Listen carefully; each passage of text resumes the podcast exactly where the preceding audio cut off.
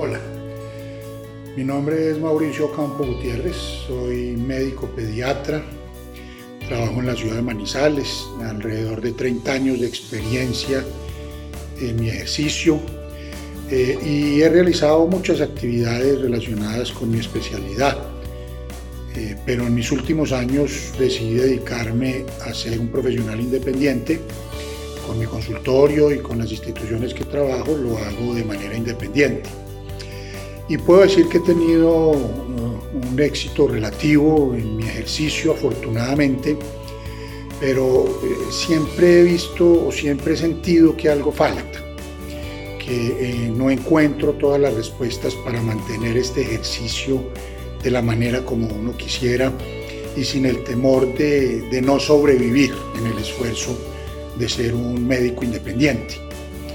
Y hace un par de meses tuve la fortuna de encontrarme con el doctor Juan Esteban Sierra, eh, cirujano plástico de Medellín y que trabaja también con nosotros en Manizales, eh, amigo mío desde la infancia y quien con su iniciativa de, Mumbo eh, me invitó y me invitó a que lo acompañara en las conferencias, que lo acompañara en, en lo que él estaba viendo en términos de, tener unas herramientas diferentes con las cuales poder ayudar a especialistas de todo tipo eh, para volverse independientes. Y esa experiencia de estos dos meses ha sido supremamente enriquecedora. Me ha ayudado a encontrar esas respuestas de cómo mantener una consulta robusta, de cómo nuestros pacientes no nos abandonen, de cómo lograr eh, utilizar la tecnología y las redes sociales en beneficio de nuestra profesión sin que eso signifique que estamos buscando un tema eh, puramente lucrativo o de dinero, sino de dar a conocer nuestros conocimientos, de dar a conocer nuestra experiencia, de poder ayudar a la gente a través de la tecnología y de las redes para que conozcan de ciertas eh, patologías de educación y obviamente de nuestro trabajo. Eh, quiero invitar a quienes puedan ver este video a, a que escuchen este testimonio porque realmente estos meses donde he podido compartir a través de Mumbo con el doctor Juan Esteban y con todas las personas que nos han acompañado en sus conferencias, grandes personas en sus actividades, realmente ha valido la pena y me he involucrado lo más que he podido con esta iniciativa e invitarlos a ustedes a que también se vinculen, fortalezcamos lazos y fortalezcamos el conocimiento que necesitamos en un mundo que hoy es distinto, no solo por la pandemia, sino por la velocidad en que la tecnología viene eh, digamos, asociada a las circunstancias que estamos viviendo. No nos podemos quedar atrás, tenemos que aprender que muchas de las personas y muchos de los pacientes que hoy tenemos ya no son parte, por lo menos en mi, en mi situación, de mi generación y que hay que aprender a entenderlos y a manejarlos. Y les digo con sinceridad, ojalá yo hubiera tenido la oportunidad de conocer todo lo que he conocido a través de la iniciativa del doctor Juan Esteban en estos meses, eh, mucho más temprano en el inicio de mi vida profesional, porque hubieran sido herramientas que me hubieran ayudado mucho más a que la situación no hubiera sido tan compleja e incluso a veces dolorosa con tanta incertidumbre. Así que este es mi testimonio, testimonio que le entrego a Juan Esteban con toda gratitud y que espero que realmente sea útil para quienes tengan acceso. Y bienvenidos a quien quieran estar en esta, en esta iniciativa acompañando al doctor Juan Esteban. Hola amigo médico, bienvenido a tu podcast Mumbo, Médicos 2.0, médicos emprendedores que quieren modificar su forma de ejercer la medicina. Para médicos que quieren lo mejor para sus pacientes, que quieren estrechar los vínculos con sus pacientes mejorando sus relaciones, para aquellos que quieren ejercer la medicina sin intermediación, para aquellos que quieren aumentar sus conocimientos sobre liderazgo, marketing, ventas, administración, manejo del tiempo, estrategias de comunicación, cómo ser independiente, cómo relacionarse con los colegas, sociedades y qué tal aprender sobre temas jurídicos o tributarios. Sí, es para ti que quieres aprender todo eso. Hoy quiero ofrecerte un nuevo tema para que estés muy atento y aprendas a ser ese médico 2.0 que quieres ser.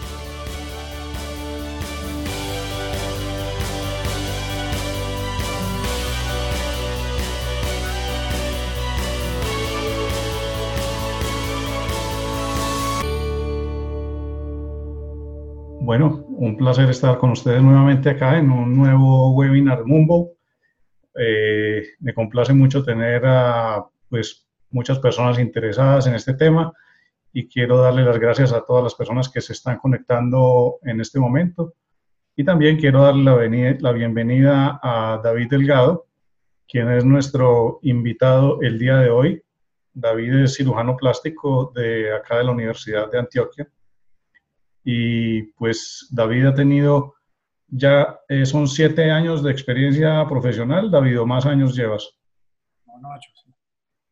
Ocho. Ocho años de experiencia profesional. Eh, ha tenido cargos en la Junta de la Sociedad Colombiana de Cirugía Plástica en la, en la seccional y ha presentado también en varios congresos, ha presentado trabajos eh, científicos, ha publicado dos trabajos también. Pero lo que más me llamó la atención a mí de, del, del, tema de David es que él recientemente eh, pues presentó una conferencia eh, ante la Sociedad Colombiana de Cirugía Plástica. A mí me llamó mucho la atención y me pareció un tema bastante bueno para tratarlo acá con las personas interesadas en el tema de Mumbo, eh, personas interesadas en, en, de pronto ejercer la profesión de una manera diferente, de enfocar la medicina eh, como un negocio, como realmente eh, un poco diferente el enfoque que nosotros tratamos de darle entonces a nuestra orientación profesional. Y pues David eh, nos ha enfocado también el tema del día de hoy, está haciendo una conferencia que diríamos un poco diferente de la que ha presentado en otras ocasiones y la ha adecuado un poco para que sea eh, no solamente dirigida a cirujanos plásticos, sino también dirigida a muchos médicos generales y de pronto de otras especialidades que muy probablemente eh, se encuentran en, dentro de nuestra audiencia. Entonces, eh, pues yo quiero darle la palabra a David, darle las gracias por estar esta noche con nosotros y, y dedicarnos a nosotros pues un poco de tiempo eh, para hablarnos de este tema y de esta conferencia que ha preparado, eh, pues diría yo especialmente para nosotros. bienvenido David muchas gracias. Eh, gracias doctor Juan, muchas gracias por la invitación, muchas gracias a todos los asistentes. sí, o sea, yo, yo, desde que me gradué de la Universidad de Antioquia siempre pues, he estado vinculado, permanecí vinculado con la universidad como docente y todos los años los residentes que se iban graduando se iban acercando y me decían, profe, ¿y ahora qué hago? ¿Cómo hago esto? ¿Qué debo hacer? ¿Dónde debo trabajar? Pues, ¿cómo hago para trabajar? ¿Qué me piden? ¿Cómo negocio? ¿Dónde debo dirigirme? Y las preguntas eran como todo repetitivas. Cada, cada promoción era lo mismo y casualmente, pues yo soy muy cercano con los residentes o trato de hacerlo, entonces ellos se me acercaban y me decían, venga, ¿qué es lo que debo hacer? ¿Cómo debo hacerlo? Entonces se me ocurrió, ya pues voy a armar una charla en las que les voy a, hablar de esas cosas que no le enseñan a uno en el, pregrado, que no le enseñan en el posgrado, que es cómo trabajar cuando uno se, termina los estudios. Entonces traté de hacer como una recopilación breve de algunos aspectos administrativos y algunos aspectos de logística, de cómo, de qué se debe hacer pues para poder ejercer como los estudios que realizamos. Perfecto, a mí me parece que se adecua totalmente a la filosofía Mumbo porque una de las cosas que yo considero fundamentales es que nosotros veamos nuestra profesión como, como esa parte administrativa que nosotros no sabemos o nos convertimos solamente en médicos Entonces, sabemos mucho de medicina, pero de cómo nosotros debemos administrar nuestras actividades en el consultorio, poco nos, no, nadie nos enseña. Pues esa es una de las cosas que yo quiero enseñarles eh, después de 23 años de experiencia y hoy David con nosotros que nos va a hacer una, una inducción y vamos a escuchar entonces las palabras de David Delgado en esta noche. Muchas gracias David, te doy la palabra, voy a cerrar mi cámara y te voy a dejar entonces para que tú eh, te quedes solo en tu conferencia y puedas comenzar compartiendo tu pantalla. Me dices si, si tienes algún problema, algún inconveniente. Y les voy a decir a las personas que están atendiéndonos, si tienen alguna pregunta que ustedes quieran hacer, pueden hacerla en el chat.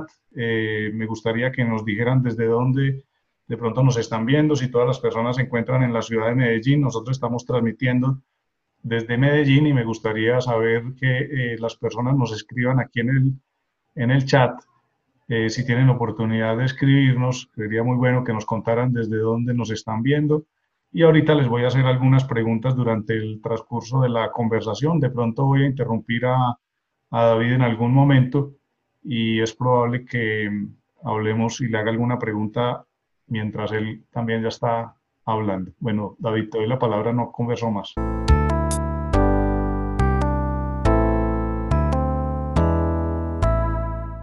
para que lo hagamos un poquito más, más dinámico, al menos monólogo. Bueno, entonces, eh, pues específicamente así he empezado como, como charla con, con, mis estudiantes, entonces, ¿qué significa ser un cirujano plástico? ¿Qué significa generar, terminar nuestro, nuestro proyecto eh, estudiantil o nuestro grado, pues ya sea cirujano plástico, internista, ortopedista o incluso un médico general? Entonces es como culminar un gran proyecto, un gran proyecto no solamente personal, sino es un proyecto familiar de los, padres, de la pareja, bueno, de las personas que están alrededor de nosotros apoyándonos, porque sobre todo hacer residencia en Colombia o estudiar medicina en Colombia es bastante difícil desde el punto de vista laboral, desde el punto de vista de cargas académicas y cargas laborales pues que van asociadas a, los convenios docentes asistenciales y pues las cargas eh, económicas al no recibir ingresos.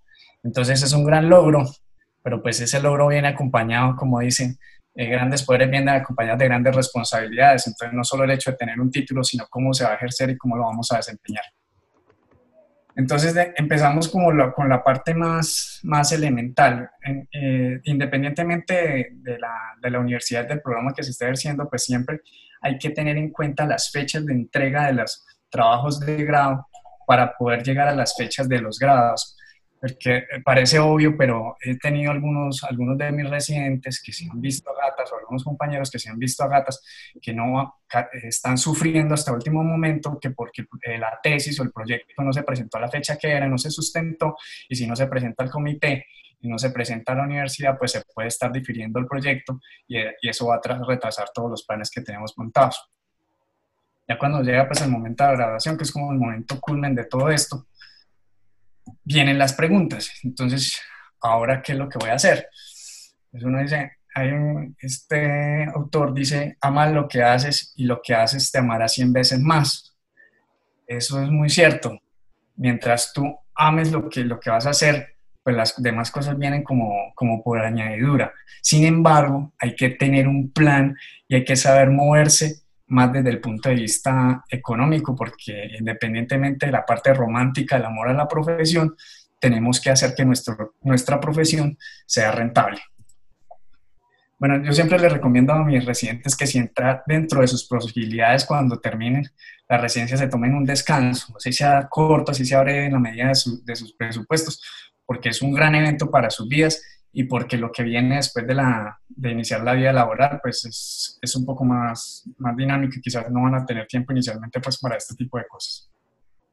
Una de las cosas eh, iniciales es, es, la pregunta que es, voy a hacer una subespecialización, un fellow o algo similar cuando terminamos pues como la, como la residencia. Siempre que se deben preguntar eso es no solamente lo que les interesa, sino si el título que van a hacer o la superespecialidad o su especialidad que van a hacer en el exterior les sirve en Colombia si desean regresar, si el título es homologable. Consulten antes con los colegas, con las personas que allá hayan estado, para que no se vayan a llevar sorpresas y cuando regresen, pues hicieron pues sus estudios por amor a la academia, por amor al arte, por así decirlo, pero desde el punto de vista económico y laboral probablemente no, no les vaya a representar o no, o no se vayan a poder desempeñar en eso. Entonces es una cosa que se debe priorizar desde antes. Eh, en la medida de lo posible y si, le, y si está dentro de sus posibilidades, háganlo por experiencia de vida, por formación profesional y pues si te cuentan con los medios económicos para hacerlo. Si no los cuentan, también hay muchas facilidades, hay becas, hay préstamos pues que les pueden, que les pueden ayudar con eso y que pues les van a permitir desempeñarse pues en el programa que quieren hacer. Si ese está dentro de su plan de vida, comiencen haciendo los contactos desde antes de graduarse. Hoy en día con la tecnología ustedes pueden escribir a donde quieran, al programa que quieran en cualquier parte del mundo y con seguridad les van a responder.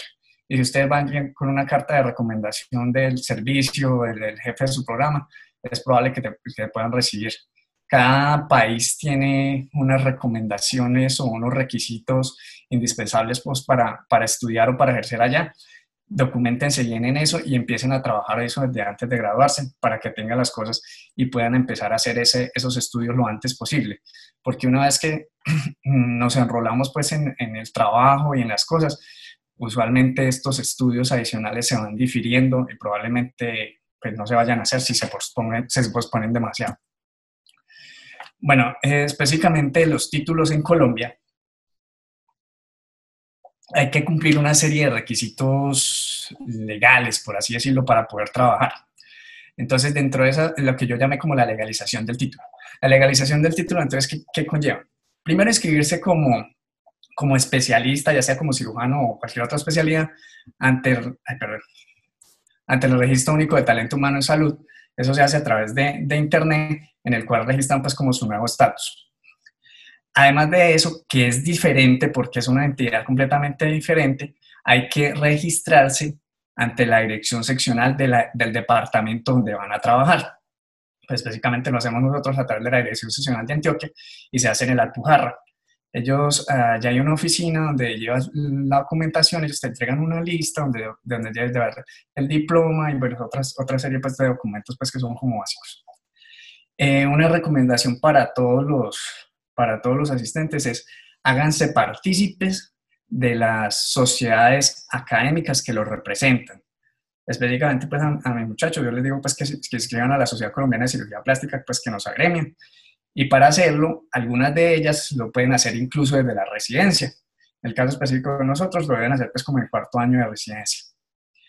Otra cosa que no solamente es requisito, sino que es muy importante porque eh, desafortunadamente eh, eh, cualquier paciente que atendemos puede ser un potencial paciente que nos va a demandar.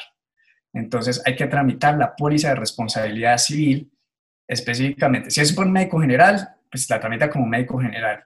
Pero cuando nos grabamos de una especialidad, hay que cambiar esa póliza, hay que cambiar el estado de, de afiliación por una póliza de especialista específicamente para algunas especialidades de alto riesgo como anestesia, ginecología, mm, cirugía plástica, alto riesgo de demandas médicas me refiero.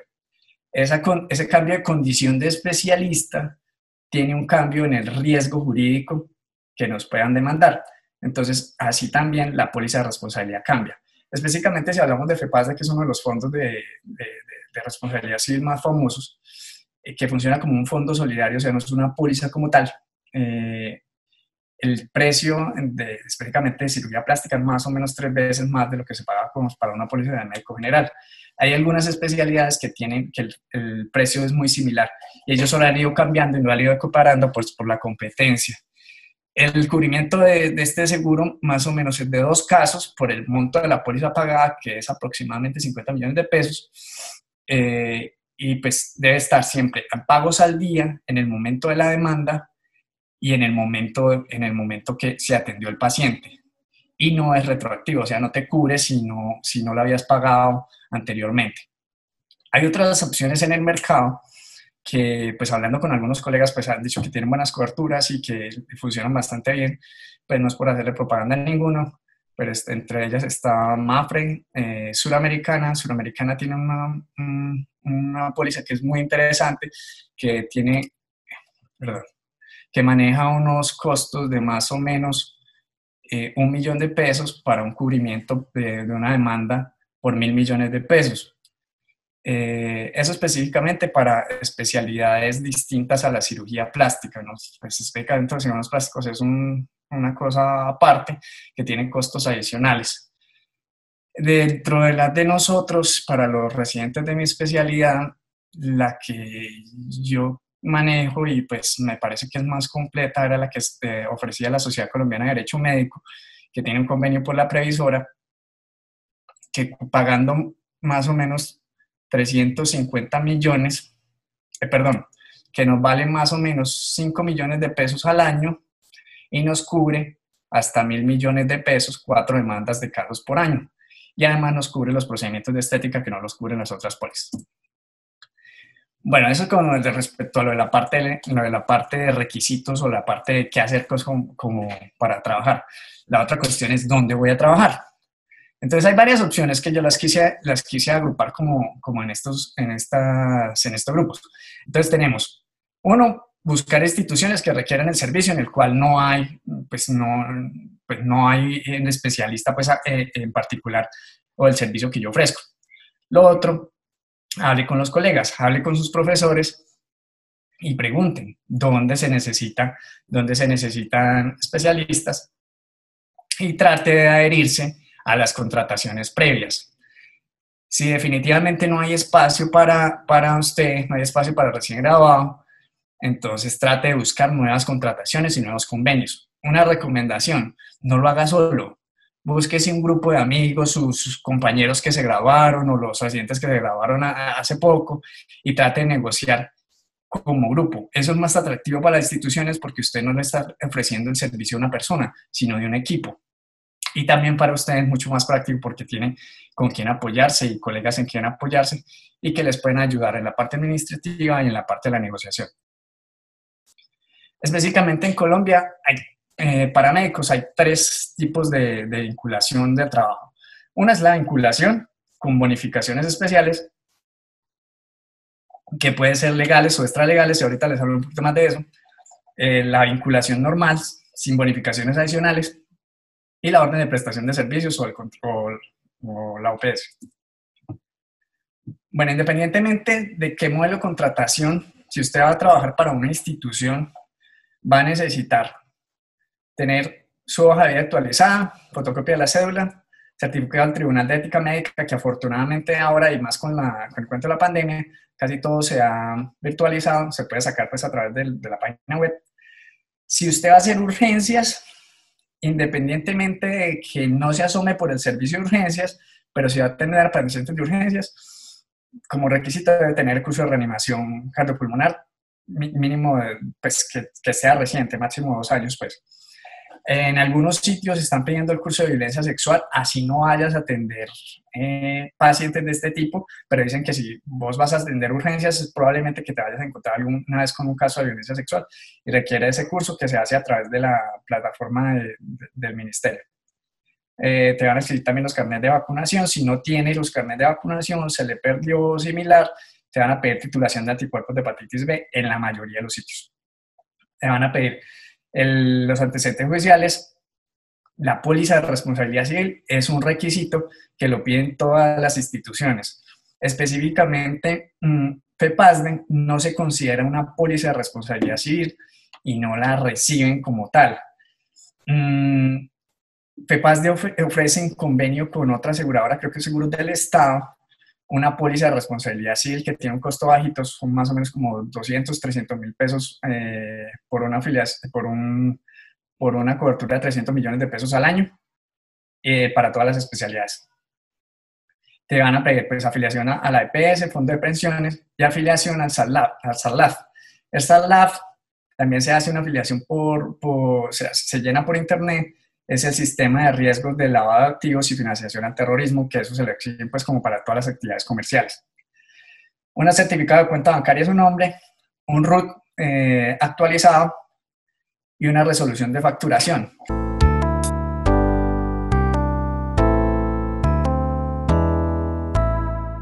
Resolución de facturación para quiénes? Los médicos como tal por el tipo de, de actividad no estamos obligados a facturar. Con un asterisco. Depende. No estamos obligados a facturar, pero sí, la facturación anual es superior a 3.500 VT. 3.500 VT es la unidad base de, la unidad base tributaria que la define pues como la define el Estado, que para el año pasado eran 34.270. Eso estamos hablando que si la facturación anual es superior a 12 millones, a 12 millones de pesos mensuales o 120 millones de pesos al año, así no es por la actividad laboral, no estemos obligados a, a, facturar, si tenemos que tener resolución de facturación y hay que facturar. O sea, depende de los ingresos. Bueno, entonces vamos a hablar de, de las diferentes eh, tipos de, de, vinculaciones y cuáles son las diferencias al momento que ustedes les digan, venga, doctor, es que lo vamos a contratar de tal forma o lo vamos a contratar de tal otra. Ustedes tengan al menos una idea de qué le están hablando y eso desde el punto de vista económico que representa. Entonces, eh, en primera instancia está la vinculación con bonificaciones.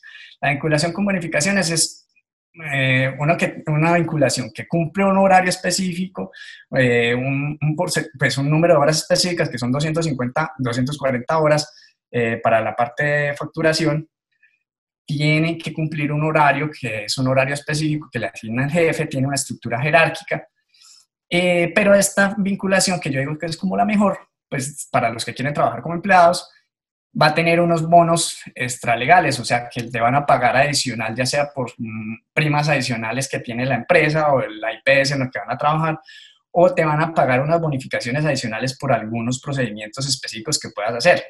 Específicamente, por ejemplo, los radiólogos. Mm, hay algunos radiólogos que le pueden pagar eh, bonificaciones eh, adicionales por algunas intervenciones o eh, procedimientos de intervencionismo que hagan, por poner un ejemplo. Hay algunas instituciones en las que tienen convenios especiales con algunas aseguradoras, entonces le pagan al especialista una bonificación por los pacientes que eh, atienda de pólizas o medicinas prepagadas, por ejemplo. O hay algunos procedimientos de alto costo o que no están codificados dentro del, del POS, eh, que tienen unos pagos de honorarios adicionales por evento para el, para el médico que lo realiza.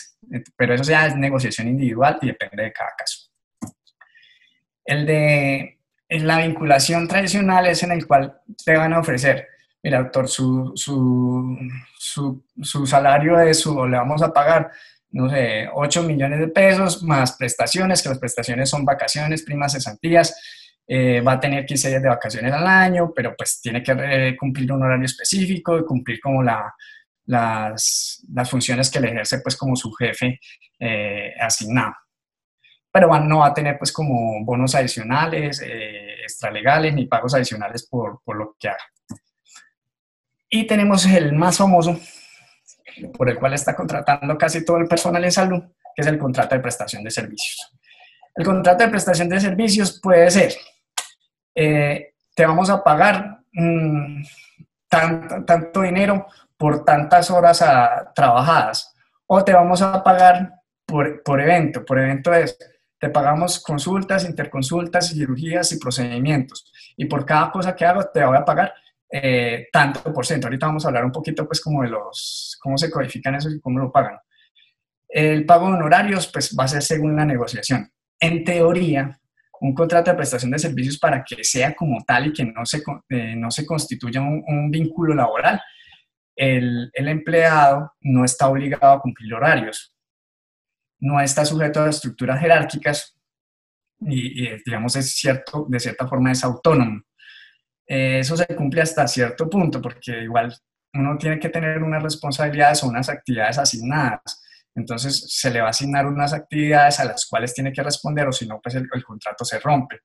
Pero entonces eso es, da cierta libertad da cierta libertad porque el médico que está por prestación de servicios pues puede administrar su tiempo en teoría y se puede organizar, pero pues eso depende como de cada, de cada, de cada sitio de trabajo.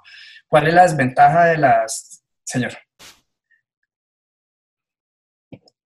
Eh, conecta el audio, que está apagado. Gracias, sí. No, quería yo preguntarte, digamos, dentro de todos estos eh, formas de contratación o formas de, ingresar al campo laboral, eh, ¿cuál es la más frecuente de todas? ¿Cuál es la, ¿Y cuál es la que más ventajas tiene? O, pues, ¿cómo lo ves tú? No, mira, la, pues yo digo, pues es que depende de lo que uno quiera para su vida.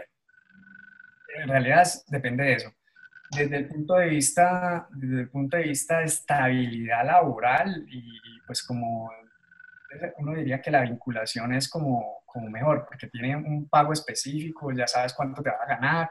Pues para las personas que quieren este tipo de, de, vida está bien, porque es la que más garantías le da como tal. Desafortunadamente, el, ese, ese tipo de contratación es la menos frecuente en salud. En este momento lo que más se da es la prestación de servicios. Y la prestación de servicios tiene otras implicaciones que ya voy a hablar un poquito más de ellas, que es la parte de, de, la carga prestacional que tiene que ir a, a costas del empleado pues, o, del médico y no de, la, no de la empresa pues, que le está contratando. Entonces, pero, no, pero le permite tener cierta, ciertos espacios, estas flexibilidades que no tiene el otro tipo de contrato.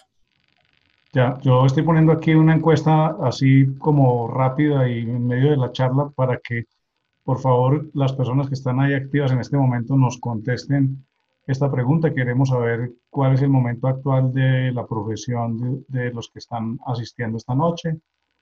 Queremos saber también cuántos años de experiencia eh, tienen en el campo laboral y si pueden decirnos también cuál es la especialidad, pues también nos encantaría que nos lo dijeran si de pronto alguno no está dentro de estas eh, características que estamos aquí en la encuesta, les agradecería que, que, lo pongan en el chat, porque pues yo lo puse pensando como en quiénes eran los que se escribían, nuestro público, pero me gustaría que escribieran allí. Por ahí María Juliana escribió que está en medicina alternativa.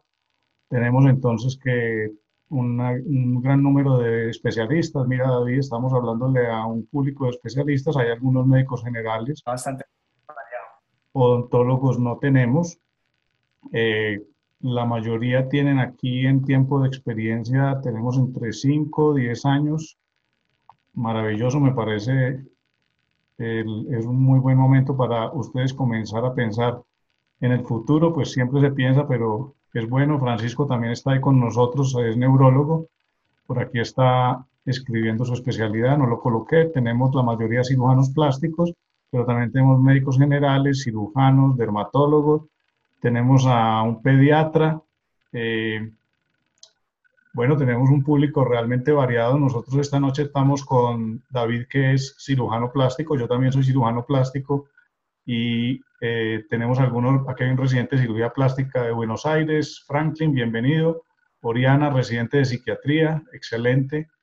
Eh, y Juliana de medicina alternativa. Bueno, tenemos un público bien variado, David, esta noche.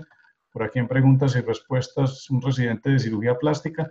Pues muy importante, entonces creo que, que estás, estamos dándole al público que es y hablándole a los que son, porque quienes están en la residencia en este momento, pues es muy importante que vayan mirando hacia el futuro y pensando cómo van a comenzar a estructurar su carrera. Y los que están comenzando de pronto ya a ejercerla, pues todo lo que nos está diciendo David, yo creo que es bastante válido, David.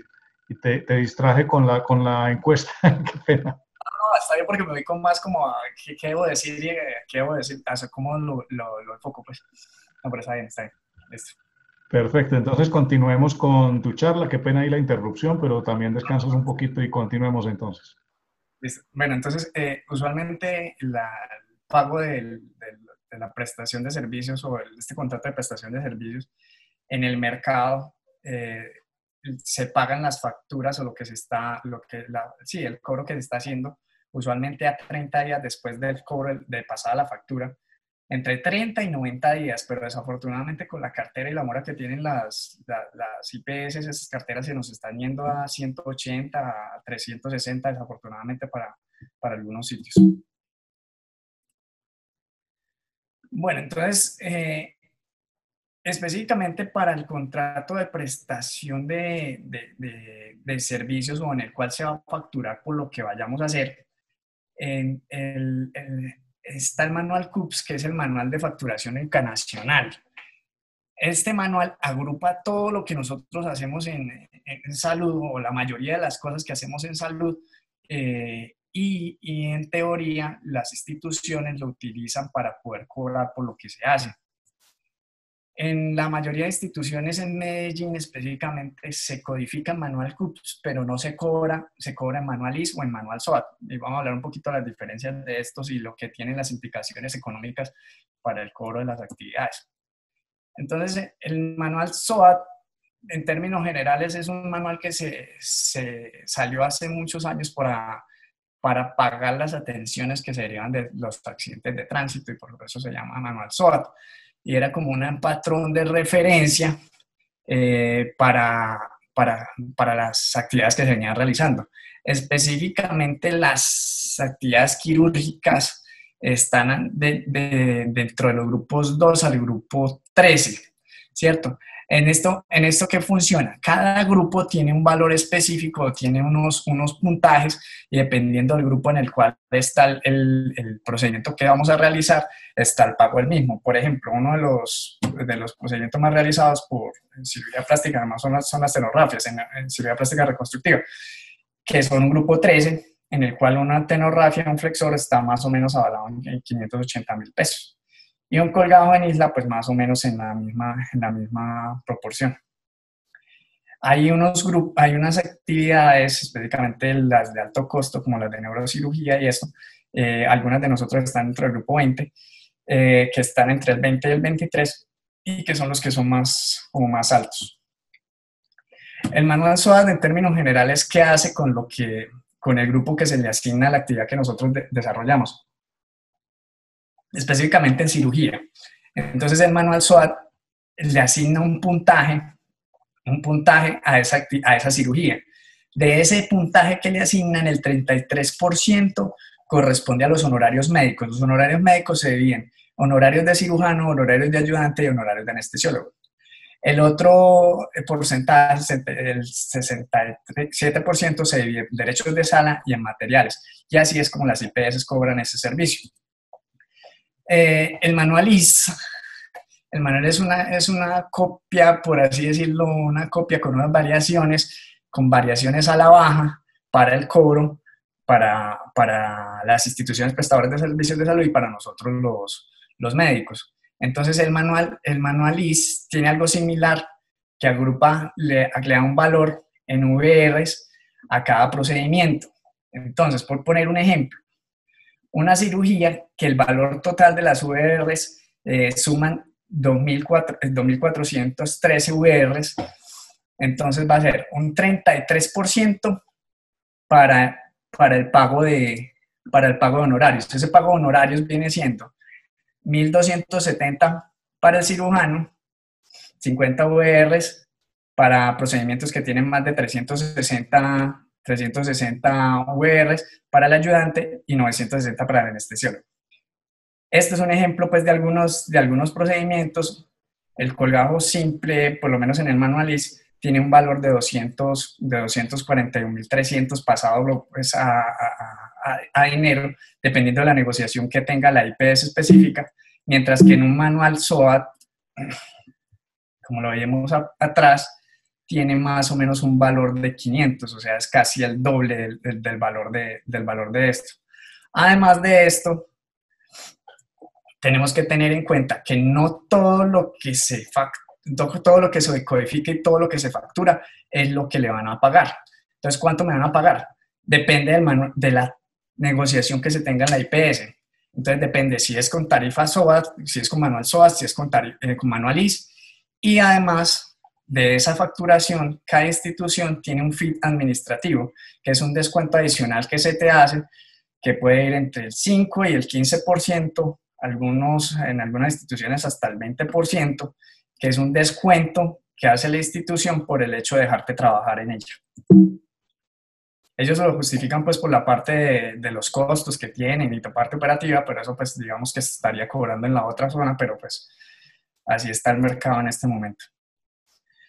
Entonces, para los, sobre todo para los muchachos que se van, se están grabando y, le están ofreciendo el trabajo, deben tener en cuenta cómo le van a pagar? ¿Cómo se lo van a contratar? ¿Va a ser por vinculación o va a ser por OPS o por contrato de prestación de servicios?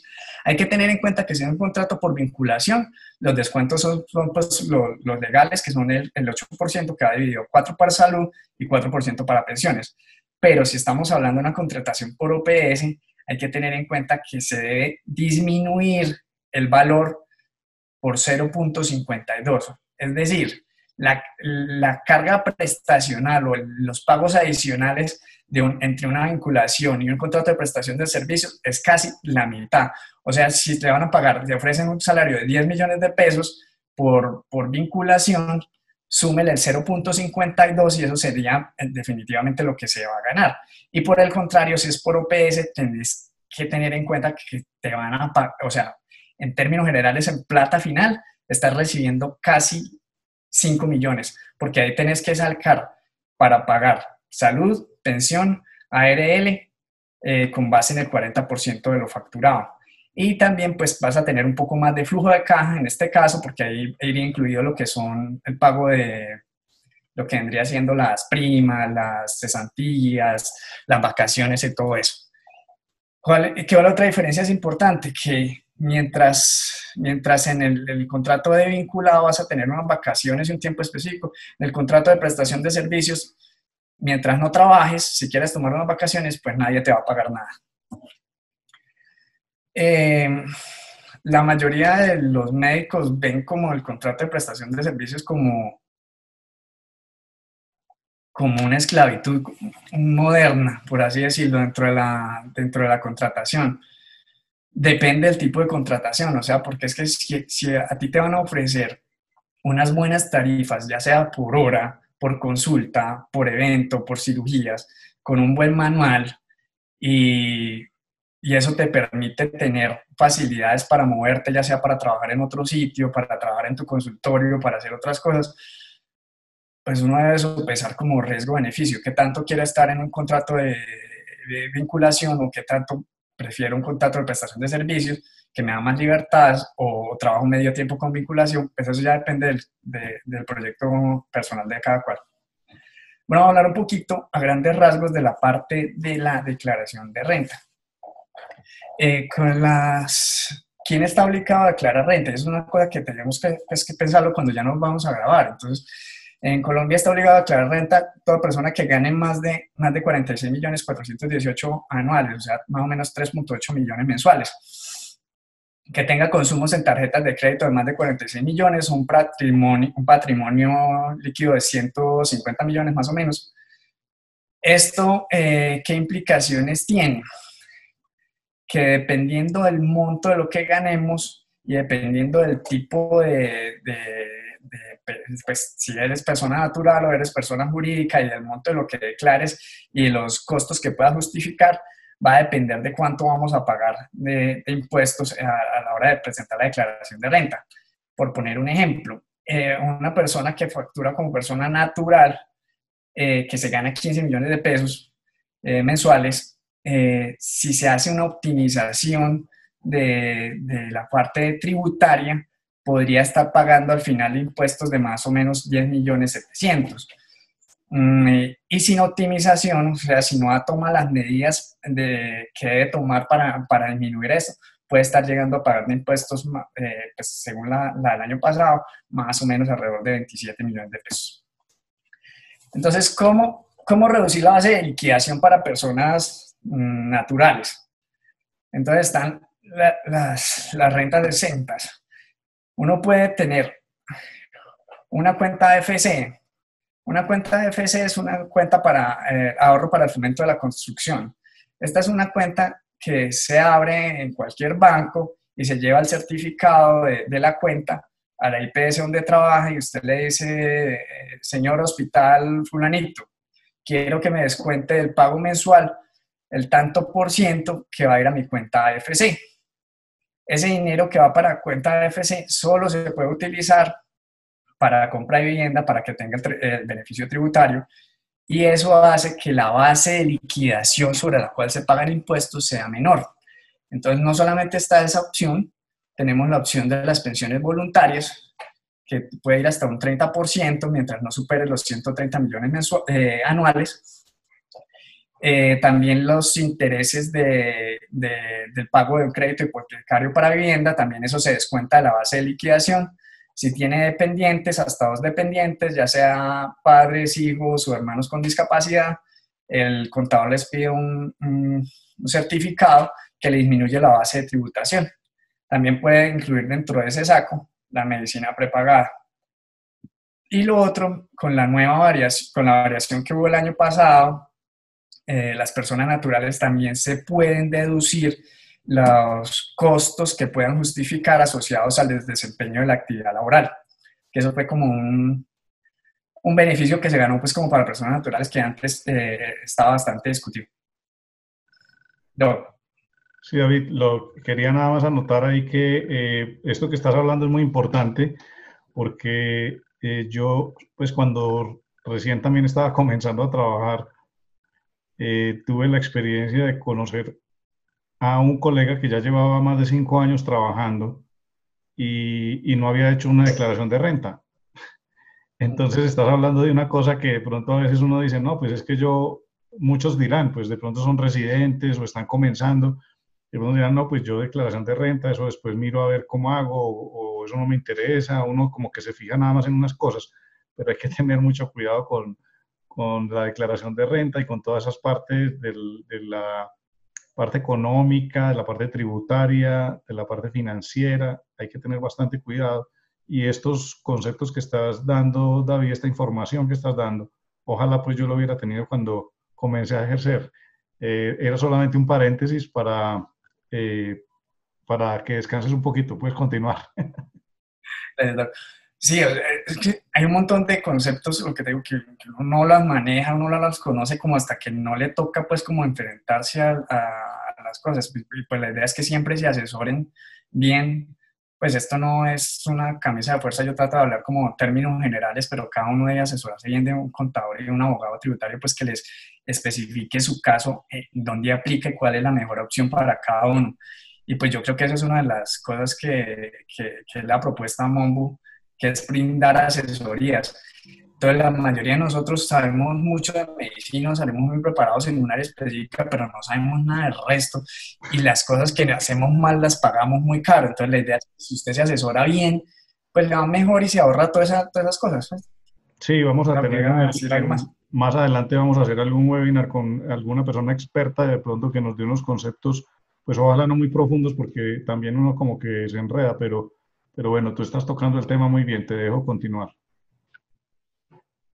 Bueno, entonces, mm, eh, si, si, vas, si va definitivamente, pues si tú decides o si la acción de tu contador era, pues que vas a cotizar como persona natural, mmm, la recomendación es lleve muy buena contabilidad. Lleve una muy buena contabilidad para que certifique los costos y los gastos para que se los pueda, se los pueda deducir pues a la hora de, disminuir la base de, liquidación de, los impuestos.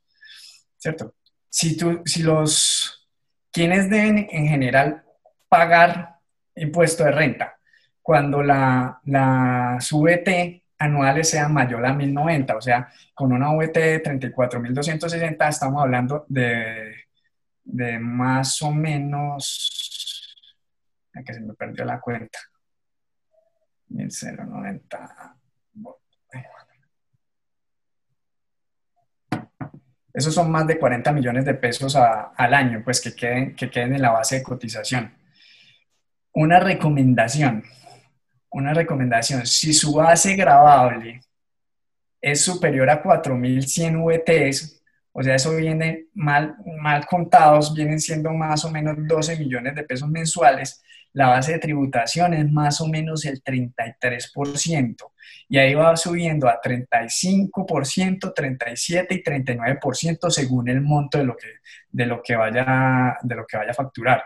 Entonces, si su, si su facturación está por ese lado, o su base de tributación, mejor dicho, para, para ser más específico, está por ese monto, hable con el contador y considere facturación como persona jurídica, que las, eh, las, empresas pues facturan o tributan alrededor del 32%, pues después de, de, de, las prebendas y las cosas, incluso las, las empresas pueden dar, dar pérdidas que no lo da la, que no lo da, pues no se puede hacer como persona natural, pero pues eso ya depende de cada caso en particular.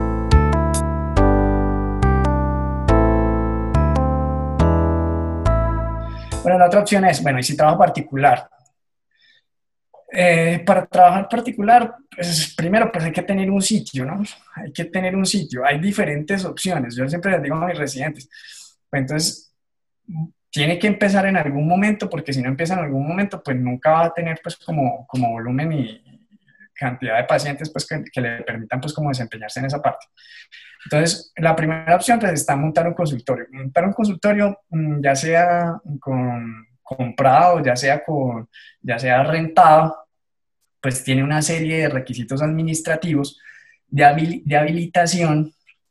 Eh, para eso siempre les recomiendo, búsquense una persona que sepa de los requisitos y lo que necesita para habilitar el consultorio desde que lo vaya a diseñar, desde que lo vaya a acomodar. Porque si no, cada arreglo adicional pues es un reproceso y tiene costos adicionales y y el costo más grande es pues que de pronto te lleguen a visitar y que te vayan a cerrar el consultorio y los tiempos muertos del, del, mismo, ¿cierto? Busque un diseñador pues como a, a, a, su, a su gusto, a su imagen pues que quiera, que quiera presentar. Eh, busque una secretaria, un asistente, depende de lo que, lo que quiera buscar. En términos generales, ¿cuánto vale montar un consultorio? Depende de lo que esté buscando en el sitio que lo vaya a hacer. Puede ser que el arriendo pueda estar oscilando entre 2, 3 millones de pesos. El salario de una secretaria, si estamos hablando que una secretaria en promedio le están pagando entre un millón, un millón quinientos mensuales, eh, más, eso, más eso suma de la carga prestacional, que sería 0.52, estamos hablando de más o menos 2 millones de pesos mensuales más. Entonces, el costo de, de funcionamiento entre, entre arriendo eh, servicios públicos y la secretaria puede estar alrededor de más o menos 5 millones de pesos. Entonces, uno era, bueno, eh, mi volumen no me da para eso, o no le quiero meter tanto inicialmente, o no sé. Mm, pues yo siempre lo pienso, no, no, no lo mire como cuánto me voy a, a, gastar en eso, sino cómo, cómo puedo optimizar ese consultorio. Entonces, si, si uno decidió sacar un consultorio eh, individual, y, su volumen de pacientes no le da para suplir esos costos, costos, costos y gastos mensuales, pues subarriéndelo.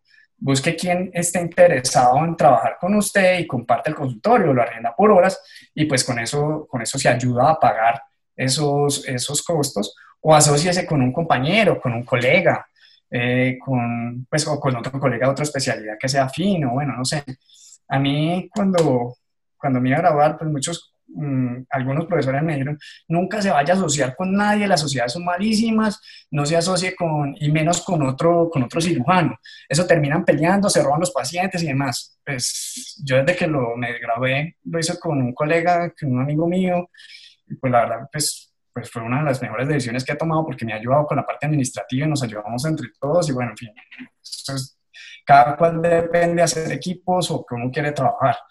La otra opción es arriende por horas, pues si no quieren encargarse esa parte administrativa y todos los trámites y lidiar con la secretaria y todo eso, pues entonces haga la otra opción, busque a alguien que, que esté compartiendo el consultorio, eh, pues digamos es un poco más fácil, eh, son menores costos, mmm, pero tiene también pues, usualmente la limitación de espacio, porque si tú vas a arrendar por horas, usualmente te hacen asignar un, un, horario específico, te van a decir, bueno, trabajas eh, los miércoles de, no sé, de 2 a 6, por poner un ejemplo, o, el horario pues que esté como disponible.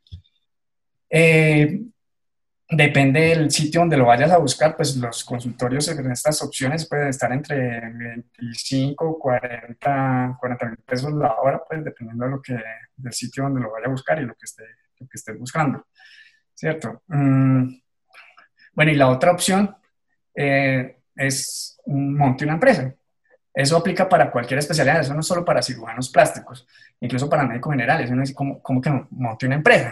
Sí, o sea, hay, hay muchas formas de agruparse con los colegas y ofrecer servicios, y ofrecer servicios como tal, y funcionar como una, como una empresa como tal, y, y ofrecer sus servicios ya sea a una, a una EP, a una, a una IPS a una EPS, a una aseguradora o incluso para pacientes particulares. Bueno, la otra cuestión, entonces, bueno, listo, ya se montó el consultorio, me asocié, lo compré o lo, lo arrenté, bueno, como sea. Entonces, ¿de dónde saco los pacientes? Estoy empezando. Eh, eh, para no hablar pues solamente de, cirugía plástica, entonces, eh, para otra especialidad. Entonces, haga convenios con, con las EPS. Las EPS son las que manejan mayor volumen o incluso, dependiendo de la especialidad que usted maneje, ofrezca los servicios a las, a las pólizas de salud, a las prepagadas que usualmente empiezan a buscar otros prestadores de servicios de salud diferentes a las IPS convencionales, ya sea porque estas no les suplen la necesidad o porque quieren hacer, eh, darles un, como un factor diferenciador a sus pacientes, sobre todo los pacientes de, de pólizas. Entonces, haga contactos. Definitivamente todo, independientemente del método de trabajo que vaya a hacer, consiste en redes. Hable con, su, con sus amigos, con sus colegas, con sus conocidos y establezca convenios, convenios con las IPS, con las EPS y bueno, y ofrezcalos. Específicamente para, para los, los que son quirúrgicos, los que hacemos cirugía particular, busque, busque a sus antiguos pacientes, ya sean los pacientes de, eh, de la residencia, pues específicamente para mis residentes, eh, busque los pacientes que operaron por corporación cuénteles que, dónde está usted, cuénteles que está operando y háganle saber pues que dónde está y dónde lo pueden ubicar, ya sea porque ellos quieran hacerse otra cirugía o sus familiares o, demás, que ya lo conocen y saben pues y van, a confiar en usted no fácilmente. Y haga su propia red, hable con sus amigos, con su familia, con sus vecinos, entonces opere a la prima, a la tía, a la vecina, a, la, a, su amiga, bueno, en fin, todos en general, eh, que ellos te van a servir pues como de de, referentes para otros pacientes y para que te mande más gente. Y definitivamente estamos en la era, en la era digital. Entonces está el marketing digital. El marketing digital que amplifica notoriamente, y yo pienso que eso es casi como infinito, eh, lo, que, lo que vamos a hacer. Entonces, el crecimiento, el crecimiento de la clientela, una vez empezamos, eh, antes se hacía del voz a voz. Y ese es el crecimiento, digamos, más confiable, sólido y sostenible en el largo plazo, ¿cierto? Pero lograr una red que, que te mande pacientes lo suficiente, pues, como para dedicarte a eso, pues requiere, requiere tiempo y requiere, requiere esfuerzo. Sin embargo, es el método más confiable y como se hacía, venía haciendo desde hace muchos años.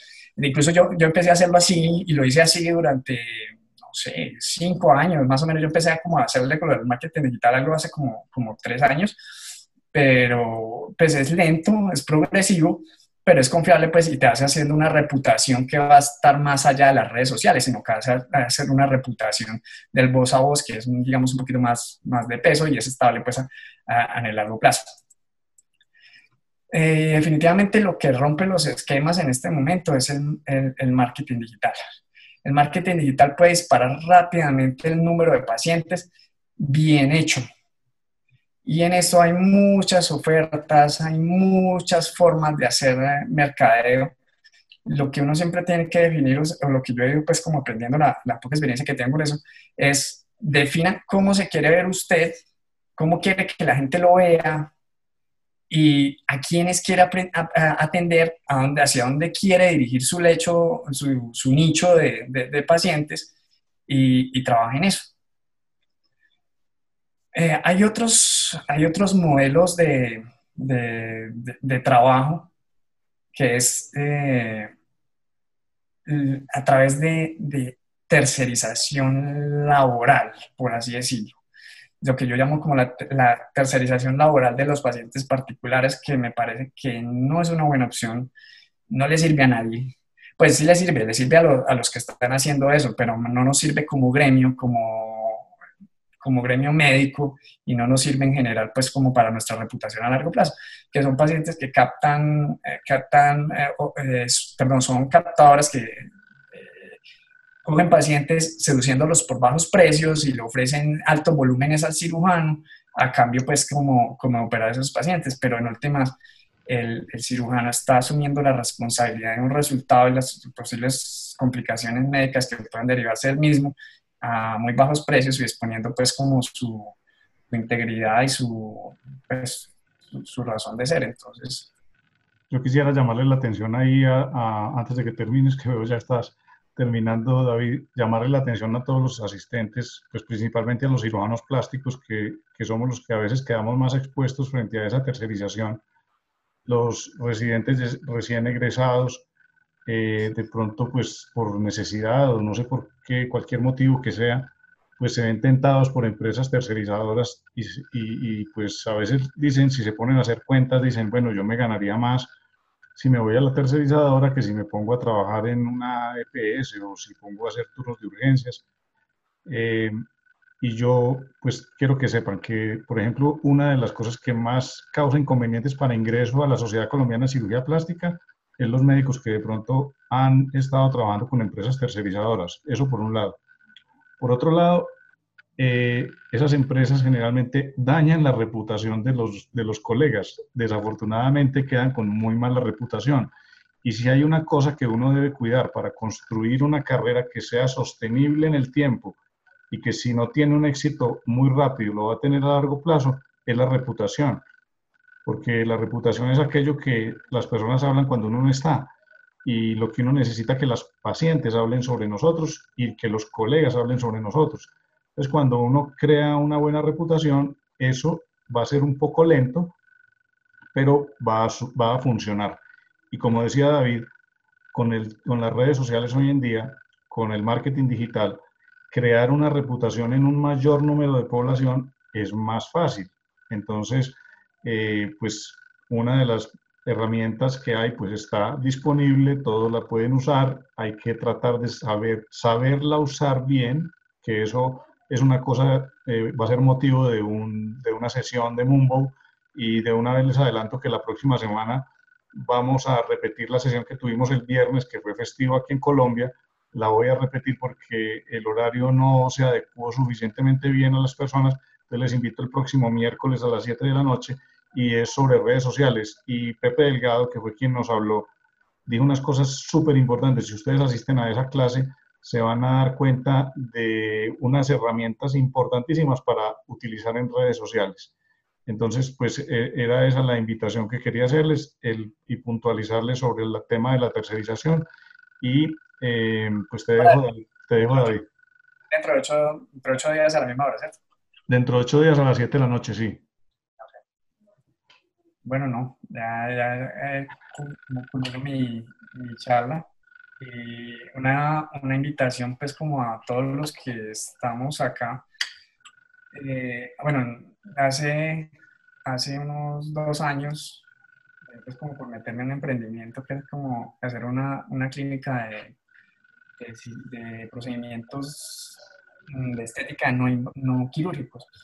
Eh, y eso ha sido todo un aprendizaje, ha sido todo un cuento de un aprendizaje, y uno se da cuenta de un montón de vacíos que tienen muchas cosas, eh, y, y, definitivamente lo que, lo que yo pude de, más aprender de eso es que hay que asesorarse bien.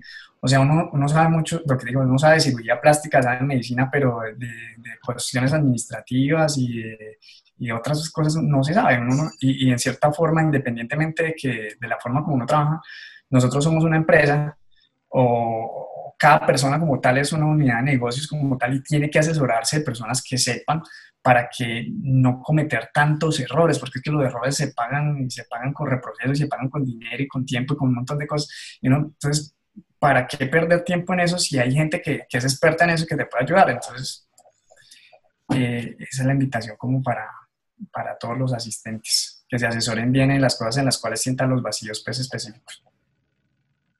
Perfecto, David, muchísimas gracias. Eh, me ha parecido pues una charla muy buena, me parece que es muy esclarecedora y para todos los que están de pronto, como vi que hay muchos residentes y muchos que están en sus primeros cinco años de ejercicio, pues me parece que va a ser de gran utilidad para muchísimos.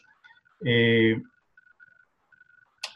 una de las cosas que a mí me motivó a comenzar Mumbo, te cuento aquí, les cuento eh, una, un detalle fue que yo veía, eh, David, que los cirujanos plásticos, los residentes jóvenes, recién egresados, pues eran los que más fácilmente caían en, en, en, aceptar las propuestas de las tercerizadoras.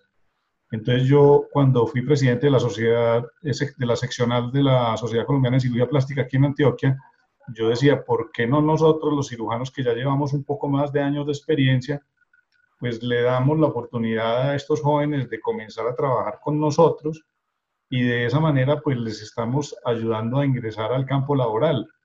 Eso fue una de las primeras cosas que yo, que me motivó, digamos, a, crear esto y, de hecho, pues ya lo dije en la, en la charla que yo pude dar, que ya desde hace más o menos dos años vengo trabajando con algún cirujano plástico que estaba recién egresado, después trabajé con otro, no sé si las personas están los mismos presentes, pero, pero fue algo que yo hice y fuera de eso, que pues no solamente que aprenden y que es beneficio para ambos, porque para quien ya tiene un tiempo trabajando, pues de pronto tener alguien que le esté ayudando en unas labores cuando uno ya tiene muchos pacientes, pues descarga uno algunas actividades y puede tener más tiempo libre.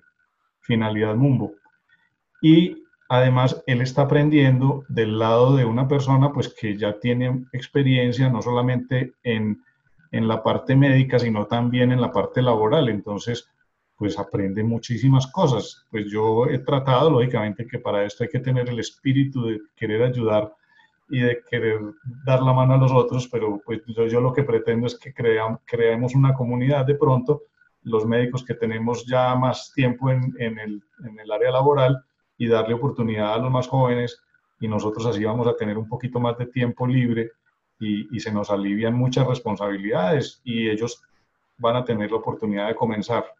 Entonces, eso a mí me parece que, que, es algo muy bueno y les invito también a todos los que tengan otra especialidad que también aplica, porque si nosotros creamos grupos de trabajo y podemos delegar función en otras personas, pues eso es una maravilla para el tiempo libre, para uno tener dos tardes libres o tres tardes libres a la semana y uno está descansando, está haciendo actividad, se mete a unas clases, qué sé yo, cualquier cosa.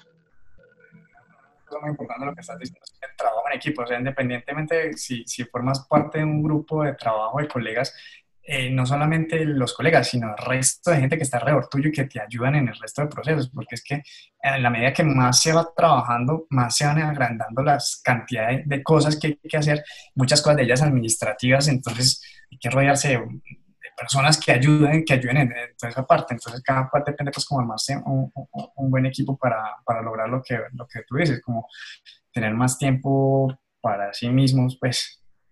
Claro, porque yo, lo que yo he analizado basado, pues, en mi carrera, es que uno al principio, cuando empieza a ejercer, pues, lo que tú decías, uno no tiene pacientes, tiene mucho tiempo. Yo digo, el tiempo es todo, tiempo libre, todo.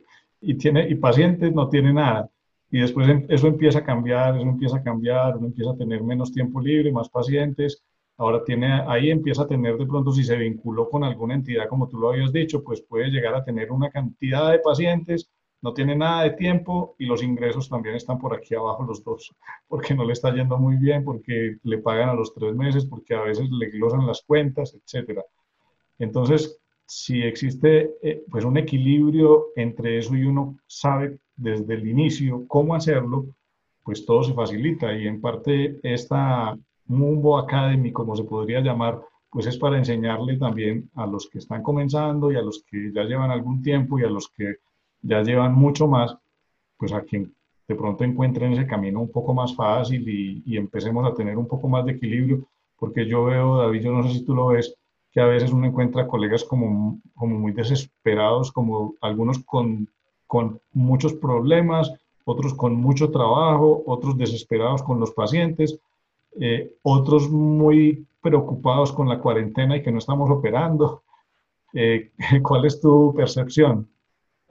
Sí, sí, sí, básicamente yo pensaba como lo mismo. De hecho, me sorprendió, ah, bueno, esa es una cosa que no, no hablé en la charla, pero sí, no, era como no era como el objetivo de algunos colegas que llevan muchos años operando y que están angustiados porque no están operando en este momento.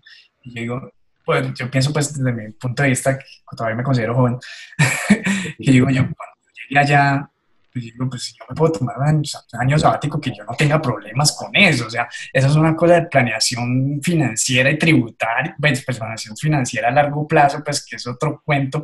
Eh, aparte que yo digo, pues deberíamos, deberíamos organizarnos en todo eso, pues como para, las otras pandemias o para la vida en general, o sea, que, que, si yo necesito un tiempo lo pueda tomar, pero eso forma parte de lo que, de lo que vos estabas explicando. Entonces, pues de todo aprendemos.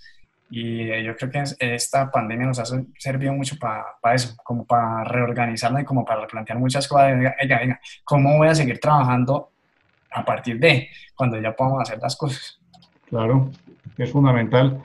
Eh, pues por eso, digamos, en parte también a mí me motivó mucho esta pandemia por muchas situaciones que yo he visto que se han presentado y que hay mucha gente, como dices tú, desesperada y, y dicen, pero ¿será que no? ¿Cómo así que no tenían nada organizado y no habían pensado?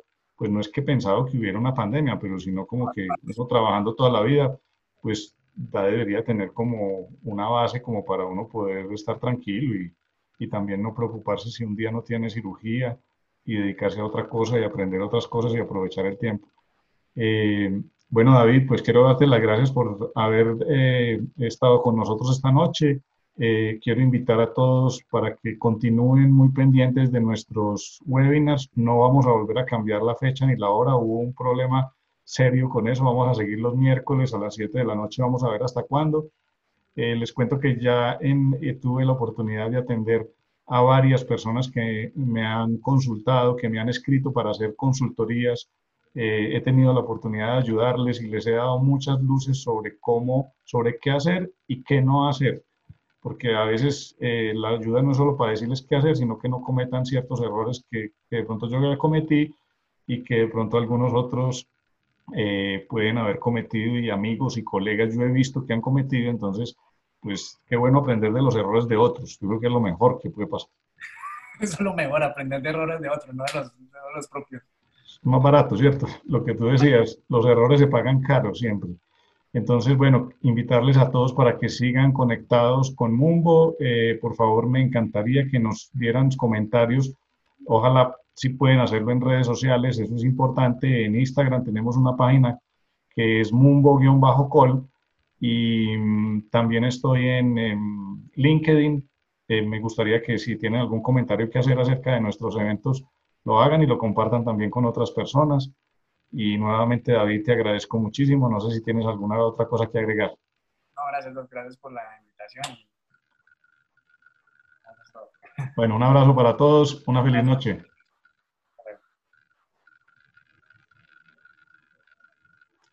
Les recuerdo nuevamente entonces, en el próximo miércoles vamos a estar repitiendo el webinar que tuvimos con Pepe Delgado, que hablamos sobre redes sociales. Él estuvo hablando sobre un tema importante que es la creación de marca personal enfocado sobre el storytelling y es un tema que van a tener, él transmitió unos conocimientos súper espectaculares que les van a servir muchísimo. Así que les espero dentro de ocho días. Les deseo una feliz semana y hasta pronto. Hemos llegado al final de este nuevo podcast, el podcast para médicos que quieren emprender, médicos de la nueva generación 2.0. Espero que te haya gustado y que hayas tomado nota sobre las ideas que hemos transmitido el día de hoy. Quiero que pienses muy bien sobre todo lo que escuchaste y que si lo juntas con esas notas realmente hayas quedado muy motivado para cambiar, para transformar alguna pequeña cosa, pues de pequeños cambios se van construyendo grandes cambios y vas a poder modificar tu vida como un todo. Pero recuerda que más que motivación y que pensar y que escribir, hay que comenzar a actuar. Porque si nos quedamos pensando nada va a cambiar. Tenemos que actuar realmente para que las cosas también cambien. Y comencemos a ver también de manera diferente el ejercicio de nuestra profesión. Quiero invitarte a que califiques este podcast y nos dejes tus comentarios.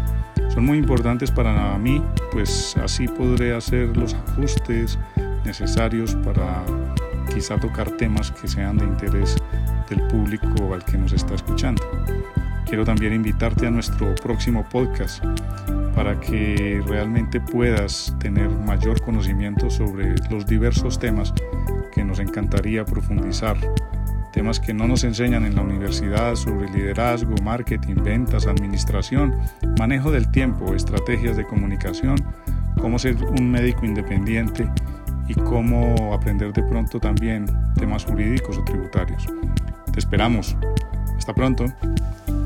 quiero darle las gracias a Seba Sierra Music, quien ha sido el encargado de la edición y el montaje de estos podcasts.